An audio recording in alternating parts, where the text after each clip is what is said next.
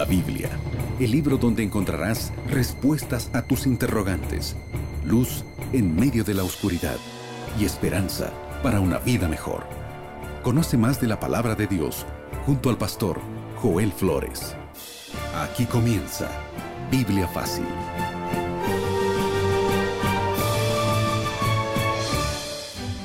Qué alegría que estés sintonizando a esta hora este programa. Ya comenzó tu programa de estudio bíblico, Biblia Fácil. Estoy con Biblia en mano y espero que tú también estés allí junto a la familia o probablemente estés solo, pero toma una Biblia allí y vamos a estudiar hoy el capítulo 4 de Apocalipsis y vamos a aprender una revelación importante que Juan tuvo para sus días, pero que también es importante para los nuestros. Bienvenido, un grande abrazo para ti, gracias por estar allí sintonizando el programa y una vez más, qué bueno es que juntos podamos profundizar nuestro conocimiento en la palabra de Dios. Bienvenido y bienvenida Eileen. Muchísimas gracias, Pastor Joel, siempre un gusto poder acompañarlo y saludar a nuestra querida audiencia que bueno, yo sé que están esperando al igual que yo ya ansiosos el tema del día de hoy.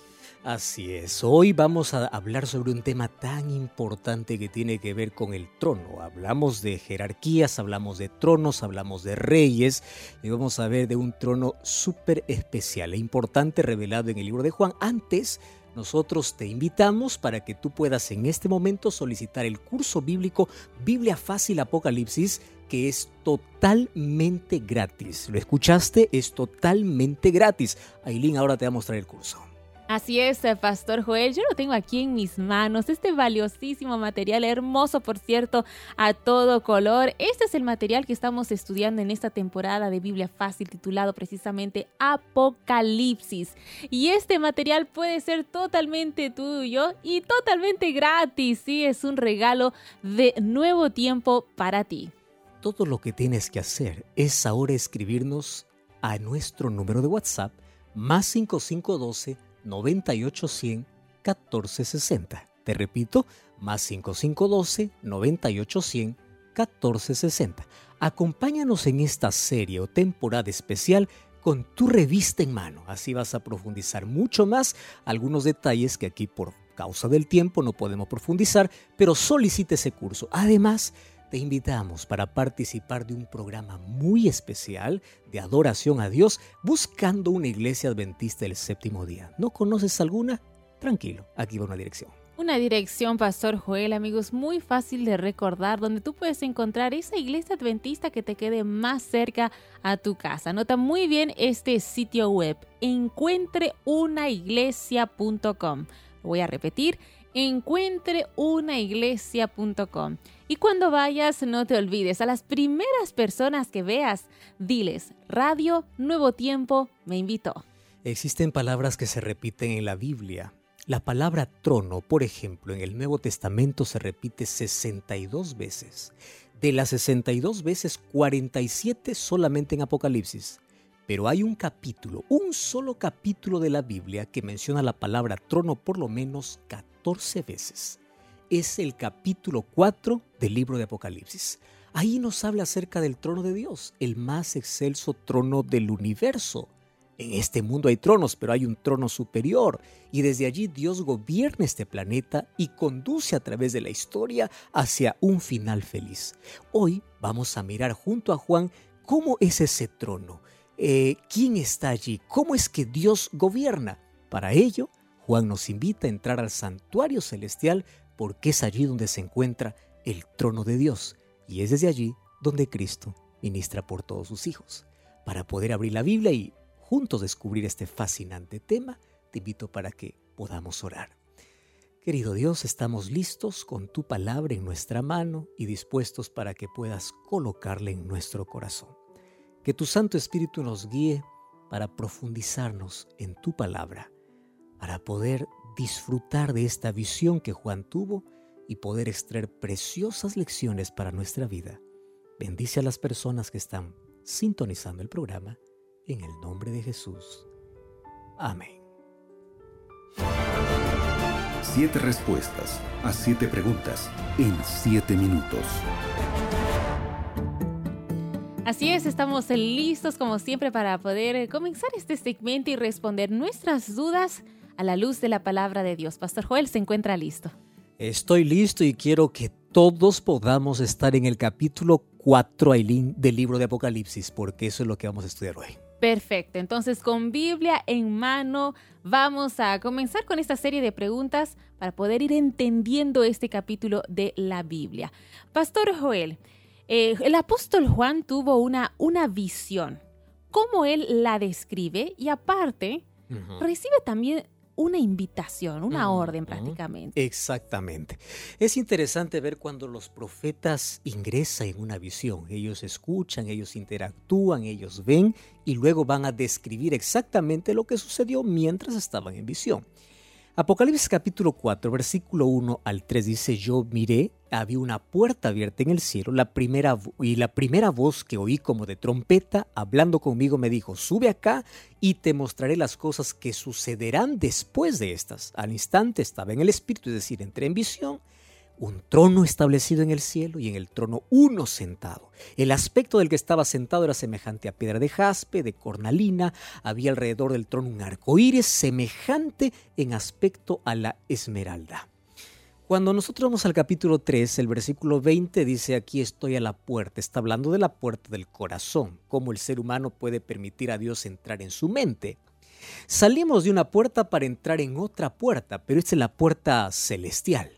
Es la puerta del trono de Dios. ¿Y cuál es la puerta del trono de Dios? Para poder entender cómo es el trono de Dios, tenemos que comprender que un día Dios ordenó a Moisés hacer un santuario aquí en la tierra. Y ese santuario era una miniatura, una figura pálida de lo que es el santuario celestial. Eso quiere decir que el trono de Dios está en el santuario celestial y la puerta que Juan vio abierta es la puerta del santuario. La voz que escucha aquí Juan es, ven y yo te mostraré estas cosas. ¿Qué cosas? Las cosas, primero Jesús le mostró el periodo de su iglesia o lo que pasaría a la iglesia en siete periodos. Pero ¿qué otras cosas sucederían? Eso es lo que Juan está a punto de describirnos. Solo que hay un asunto muy interesante. Hay cosas en la vida, incluso en, en nuestro cotidiano, que no podemos describir. ¿Ya te pasó que a veces hay sentimientos indescriptibles, cosas que no puedes describir, y tú recurres a la comparación? Cuando no puedes describir algo, empiezas a comparar para que la persona que te esté escuchando pueda tener idea de lo que quieres decir. Y eso es lo que hace Juan. Para comenzar, él no sabe quién está en el trono. Dice, había uno que estaba en el trono. ¿Quién era? ¿Era el Padre? ¿Era el Hijo? ¿Quién era? ¿Quién estaba allí en el trono? No lo podía ver por el esplendor y el brillo, pero describe la figura eh, que había allí. En el trono dice que había un arco iris y otra vez no puede describir ni el arco iris porque dice que era semejante. La palabra semejante no significa que es igual. Lo que ves es un arco iris que todos conocemos. Ahora, ¿semejante a qué? Y empieza allí a describir las piedras preciosas, el color, ese color verde, eh, indescriptible. No puedo decirte qué tipo de verde es, el verde indescriptible que tiene el trono de Dios y encima allí un arco iris. Recuerda que la primera vez que aparece el arco iris en la Biblia es una señal de pacto, es una señal de seguridad, donde Dios le dice a, Noé: Nunca más castigaré la tierra allí con agua. Ahora, prestemos atención: ¿qué es un arco iris? La verdad es una ilusión óptica, porque cuando tú te acercas al arco iris no lo puedes tocar. El, el arco iris es la combinación entre las gotas de agua y la luz. Entonces, si el arco iris es resultado de la combinación, lo que está viendo, lo que representa el arco iris aquí en el trono de Dios son dos cosas: la misericordia y la justicia de Dios. Cuando tú vas al libro de Salmos, capítulo 97, versículo 2, dice que el trono de Dios está sentado sobre su misericordia y sobre su justicia. Allí, Juan intenta explicarnos de una manera didáctica para que nosotros podamos entender lo que Él está viendo. Más qué majestuoso trono y qué simbolismo perfecto que nos presenta. Pastor, sin duda una, una imagen eh, que cuando uno lo intenta imaginar, digo, debe ser algo bien vago, porque realmente como lo describe es esplendoroso. Él no puede describirlo con palabras, no encuentra un vocabulario humano algo para describir exactamente. Prácticamente. Y Pastor, siguiendo con esta visión que intenta describir el apóstol Juan, él dice que alrededor del trono principal hay otros tronos. ¿Quiénes son los que están sentados allí en esos otros tronos? Fíjate, Eileen, ese detalle es importante. Hay un trono principal y hay otros. Vamos a dejar que la Biblia pueda hablar. Versículo 4 dice, alrededor del trono había 24 tronos y vi sentado en los tronos a 24 ancianos vestidos de ropas blancas con coronas de oro en su cabeza. Cuando tú vas al capítulo 5, versículo 9, una vez más vas a encontrar que cantaba un cántico nuevo y allí están también los 24 ancianos y, eh, eh, allí que están sentados en los tronos. ¿Sabes, Aileen? Hay mucha, eh, muchos conceptos o argumentos o explicación a quiénes son los 24 ancianos. A la verdad, aquí presenta símbolo de lo que sería. o a veces la Biblia nos describe exactamente identificando a qué representa ese símbolo. Pero cuando hablamos de los 24 ancianos, por allí encontramos que hay varios, varias teorías o argumentos. Mas vamos a lo que la Biblia nos quiere decir. ¿Quiénes son esos 24 ancianos que siempre han sido la, intriga? ¿Quiénes son? Algunos piensan eh, que son algunas personas que Dios resucitó, otros piensan que son seres de otros planetas. ¿Quiénes son estos seres? Para comenzar, el número 24 es la combinación de 12 más 12. Wow, eso no es novedad, por supuesto. Pero aquí representa la totalidad del pueblo de Dios. Las doce tribus representando el Antiguo Testamento y los doce apóstoles representados en el Nuevo Testamento. Sería el pueblo de Dios en su totalidad. La pregunta es, ¿quiénes serían nuestros representantes? Si hay 24 tronos ocupados por 24 seres, ¿quiénes son esos seres? Por las características que presenta aquí, estos seres nosotros concluimos que son seres humanos pero tú puedes decir, ¿por qué? Bueno, porque dice que tienen corona y están vestidos de vestiduras blancas. La palabra corona ya se repite varias veces que tiene que ser dado para una persona que vence, por el, eh, vence el pecado o, que es victorioso al lado de Cristo. Recuerda que en 2 Timoteo capítulo 4, Pablo decía, me espera la corona de justicia. Y también las vestiduras con las cuales ellos están eh, vestidos también es un simbolismo de victoria ofrecido para el ser humano. La pregunta es, ¿quiénes son esos seres humanos? Alguien ya se fue al cielo. Lo que conocemos en la Biblia es que ya fue Moisés, ya fue Elías, ya fue Enoch. Más, ¿y quiénes son los otros? Pues bueno, cuando vamos al libro de Mateo capítulo 27, versículo 50 al versículo 53, encontramos una revelación maravillosa. Dice que cuando Jesús entregó el Espíritu, el velo del templo se rasgó en dos, de arriba abajo, la tierra tembló, las rocas se partieron y se abrieron los sepulcros y muchos cuerpos de los santos que habían dormido se levantaron. Salieron de los sepulcros después de la resurrección de él y vinieron a la santa ciudad y visitaron o aparecieron a muchos. Entonces es probable que estos 24 ancianos sean los representantes de la humanidad, los que Cristo llevó como trofeo después de haber ganado o garantizado nuestra victoria aquí en la tierra. Entonces está Cristo en el centro junto a 24 seres que serían las primicias, los redimidos que ya están en el cielo. Pastor, entonces, misterio prácticamente revelado. Y qué bueno saber y conocer un poco más porque sobre estos ancianos sentados en el trono hay muchas especulaciones, incluso mitos. Ahora queremos seguir sabiendo un poco más. ¿Qué fue eh, lo que vio el apóstol Juan que estaba delante del trono, aparte de lo que ya se está describiendo? Y, y es lindo cómo él va describiendo de a pocos, ¿verdad? Primero nos presenta el trono, nos presenta qué hay en el trono, quiénes están en el trono, junto al trono de Dios. Y además de en el versículo 5 nos revela algo muy importante. Dice, del trono salían relámpagos y truenos y voces, y delante del trono ardían siete lámparas de fuego, los cuales son los siete espíritus de Dios. y aquí encontramos más figuras, más cosas que nos va revelando. Eh, ¿Por qué aparece un, dice, siete lámparas? Recordemos que ya en el santuario terrenal, en el santuario construido por Moisés, ya había un candelabro de oro con siete lámparas. Servía para poder iluminar el lugar santo. Ahora, eso representaba obviamente a Cristo como la luz del mundo. Solo que aquí en el trono celestial, este número siete, ya hablamos aquí, que es sinónimo de perfección o plenitud. Y en Apocalipsis hace referencia directa a la plenitud o a la totalidad del Espíritu Santo.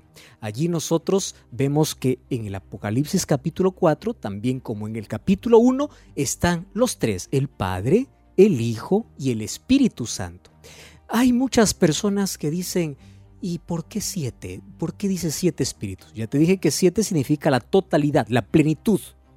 Eso es lo, que representa. El Espíritu Santo en Apocalipsis va, a ser simbolizado como siete ojos enviados a toda la tierra, como los siete espíritus. ¿Y por qué siete? Cuando vamos al libro de Isaías capítulo 11, versículo 2, nosotros encontramos que el Espíritu Santo es espíritu de sabiduría, de inteligencia, de consejo, de poder, de conocimiento, de piedad y de temor de Jehová. Entonces, cuando juntas todo eso, la plenitud, la totalidad, forma la perfección, los siete espíritus de Dios que están allí en el trono de Dios. Bien, vamos entonces identificando cada uno de estos símbolos y viendo qué significan también y queremos seguir sabiendo más, pastor. Claro que sí, este tema está tan interesante. Juan vio otros seres, estaban allí alrededor del trono. ¿Qué apariencia tenían? ¿Y qué canto entonaron? Cuando nosotros leemos a partir del versículo 6 al 8 vamos a quedarnos sorprendidos. Dice así que delante del trono había como un mar de vidrio. No dice que había un mar, como un mar de vidrio. Y allí dice, eh, eh, semejante al cristal, junto al trono, alrededor del trono, cuatro seres vivientes llenos de ojos. Ojos significa omnisciencia. Ojo significa la plenitud para poder ver y analizar todo. Y allí dice que estaba lleno de ojos por delante y por detrás. El primer ser viviente era semejante a un león, el segundo a un becerro, el tercero como de hombre, el cuarto a un águila volando, y los cuatro seres vivientes tenían cada uno seis alas, y, alrededor por dentro estaban llenos de ojos, y no cesaban día y noche de decir, Santo, Santo, Santo es el Señor Dios Todopoderoso, el que era, el que es y el que ha de venir. Uno puede decir, esto, esto ya parece terror. No, no, tranquilo, espérate, vamos a analizar un asunto interesante. Juan no es el primer profeta que ve este tipo de seres. Cuando nosotros vamos al libro de, Ezequiel capítulo 4 versículo 1 al 10, vamos a encontrar que Ezequiel también ve estos cuatro seres con la forma que está describiendo a Juan. ¿Quiénes son estos cuatro seres que parecen totalmente extraños, desconocidos para la vista humana? Bueno, por las características que presenta, allí también eh, Isaías y Ezequiel, los dos profetas que también vieron el trono de Dios, nosotros concluimos que estos cuatro seres vivientes es una categoría de ángeles a los cuales se llama serafines. Dice que los serafines son los únicos que tienen seis alas porque los querubines tienen cuatro alas. Entonces serían serafines que están junto al trono. Ahora, es interesante que hay algunos comentaristas que hacen referencia de que estos cuatro seres vivientes también representan o simbolizan el ministerio de Cristo. Cuando tú vas al Nuevo Testamento, vas a ver que los evangelios presentan a Cristo con estas cuatro características. Por ejemplo, Mateo presenta a Jesús como el rey. Mateo 25 dice, el rey les dirá a los de su derecha y a los de su izquierda. Marcos presenta a Jesús como el siervo, como aquel que sirve, representado por el becerro. Eh, Lucas presenta a Jesús como el Hijo del Hombre. El Hijo del Hombre vino para buscar y salvar lo que se había perdido. Por eso es que el, tercer, eh, el tercer rostro es como de un hombre. Y eh, allí Juan presenta a Jesús como Dios, desde el primer versículo. Allí podemos ver que el águila también es representación de alguna divinidad. Otras personas hacen referencia de que estos cuatro seres vivientes también pueden representar a las tribus de Israel en el desierto. Recordemos que ellos estaban organizados de tal manera que ellos viajaban bajo cuatro banderas. Encontramos cuatro tribus representantes. La, tribu de Judá, que era representado por el león, la tribu de Rubén, que era representado por un hombre, la de Efraín como un buey y la de Dan como un águila. Ahora, lo interesante es que estos cuatro seres también se unen a una adoración celestial. A partir del versículo 9 hasta el versículo 11 dice que estos están dando gloria y honra y acción de gracias a aquel que está sentado en el trono y vive por los siglos de los siglos. Los 24 ancianos se postran delante del que está sentado en el trono y todos echan sus coronas delante del trono diciendo, eres digno de recibir la honra, la gloria y el poder porque tú eres el creador. Qué maravillosa escena de adoración celestial, con tanta solemnidad, con tanta reverencia a aquel que es el único digno de recibir toda adoración, Cristo Jesús. Perfecto, Pastor eh, Joel, eh, el apóstol Juan sigue ampliando eh, esta visión. ¿Qué es lo que ve que hay en la mano derecha de Dios? Que significa tanto por lo visto. Exacto, solo que aquí está haciendo referencia ya al Padre, ¿verdad? Dios el Padre que tiene algo en la mano derecha. Ahora vamos al capítulo 5. Vi en la mano derecha del que estaba sentado en el trono un libro escrito por dentro y por fuera, pero estaba sellado con siete sellos. Los sellos antiguamente se usaban para poder proteger un documento, o como hoy también para dar validez a algún documento o para cerrar el contenido de algún documento. Ahora, fíjate que estos sellos están tan protegidos, o perdón, este libro está tan protegido que tiene siete sellos.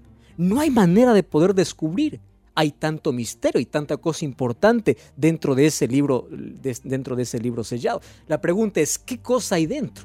Bueno, eso vamos a dejarlo allí como pregunta porque vamos a responder en el próximo capítulo. Allí Juan nos va a revelar que está descrita la historia del pueblo de Dios a través de todos los siglos. Por eso es que él tenía tanta necesidad de saber qué hay en ese rollo, qué cosa es lo que hay. Y bueno, allí nosotros encontramos en el versículo 2 y versículo 3 que nadie era digno de abrir ese libro. Estaba buscando que alguien pueda abrir y dice, nadie era digno. Entonces Juan se entristece mucho y comienza a llorar porque él quiere saber cuál es la historia del pueblo de Dios que revelaba como misterio aquel libro.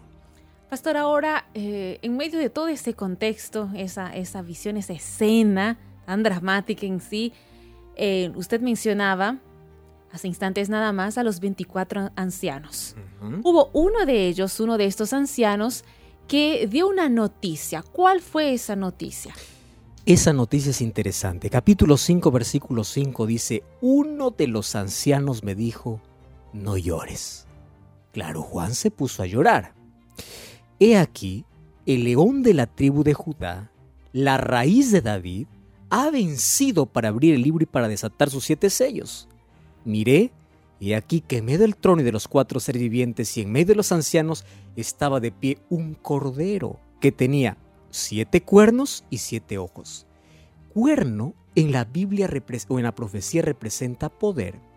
Cuando son siete cuernos está hablando de poder completo, Recuerda que siete es perfección y plenitud. Está hablando de la omnipotencia divina. Y cuando dice que tenía siete ojos, está hablando de la omnisciencia, que todo lo ve. ¿Correcto? Ahora, ¿qué cosa dice? Los cuales son los siete espíritus de Dios por toda la tierra. Vino y tomó el libro de la mano derecha de aquel que estaba sentado en el trono. Qué interesante. Mientras Juan lloraba, aparece un anciano y le dice, no llores. Hay uno que sí es digno. ¿Pero por qué es digno? Porque él venció. Y aquí hay dos títulos que siempre se le va a dar a Jesús en el libro de Apocalipsis. El primer título es el león de la tribu de Judá. ¿De dónde viene esa expresión? Cuando Jacob bendijo a todos sus hijos, dijo de Judá que él prevalecería entre sus hermanos. Y recordemos que en el trono de Israel, los que ocupaban el trono eran de Judá, y es más, de esa misma descendencia viene Jesús. Cuando dice de la raíz de David es una expresión basada en el libro de Isaías capítulo 11 versículo 1 y 10 que hace referencia al padre de David. Solo que el apóstol Pablo toma la figura de la raíz de David para poder eh, usarla o para poder representarla a Cristo. Ahora, ¿por qué lo hace eso? ¿O por qué eh, eh, este símbolo? Me llama la atención. Dice que primero ve como un león, ¿verdad? Y luego cuando se voltea para ver era un cordero. León porque venció, cordero cómo venció, con tanta humildad, con tanta sencillez. ¿Y qué cosa venció? Las tentaciones de Satanás en el desierto. Venció en la cruz y es más, la buena noticia es que hoy tú y yo también tenemos esa victoria. Pastor Joel, ya para ir cerrando este segmento y las preguntas y también ya cerrando esta, esta visión que tuvo el apóstol eh, Juan. Por último, ¿qué fue lo que él vio en medio del trono y qué fue lo que sucedió después de esta visión? Mira lo que dice el versículo 6 del capítulo 5. Miré y vi que en medio del trono de los cuatro seres vivientes y en medio de los ancianos estaba de pie un cordero que tenía siete cuernos, siete ojos, y explicamos qué significa cuernos y ojos, los cuales son los siete espíritus de Dios enviados por toda la tierra. ¿Quién está en el centro? El león de la tribu de Judá. El cordero. La palabra cordero hace referencia a Jesús por lo menos 29 veces en el libro de Apocalipsis. Ahora, ¿qué cosa es lo que sucede? Jesús toma ese libro. Y cuando Jesús toma ese libro, a partir del versículo 7 en adelante, vemos que hay otra escena de adoración. Porque allí los cuatro seres vivientes, los 24 ancianos, se postran ante Él y le adoran. Pero ya no como en la escena anterior, porque Él es el creador de todas las cosas. Ya no. Ahora dice el versículo 9, entonaba un nuevo cántico diciendo, digno eres de tomar el libro y de abrir sus sellos, porque tú fuiste inmolado.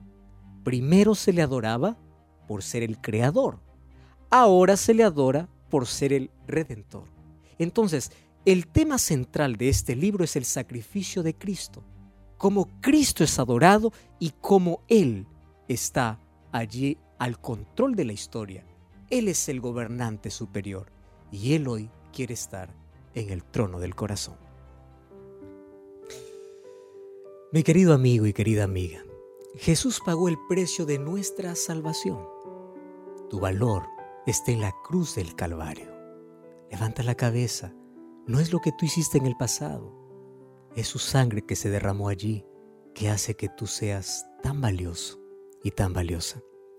Jesús fue tratado como nosotros merecíamos ser tratado para que tú y yo podamos recibir el trato que solamente Él se merece. Él fue condenado por nuestros pecados para que fuésemos justificados por su justicia, por su gracia. Él sufrió nuestra muerte para darnos vida. Y así como Él está al control del universo, hoy quiere estar al control de tu vida. Tú le permites a Jesús estar en el trono del corazón. Deja que Él tenga el control de tu vida. Si esa es tu decisión, cierra tus ojos. Vamos a orar.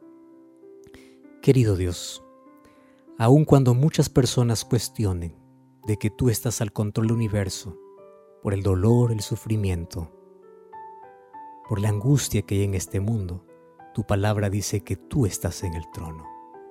Y aunque tú permites cosas que no entendemos, Sabemos que tú estás llevando a la humanidad a un final glorioso.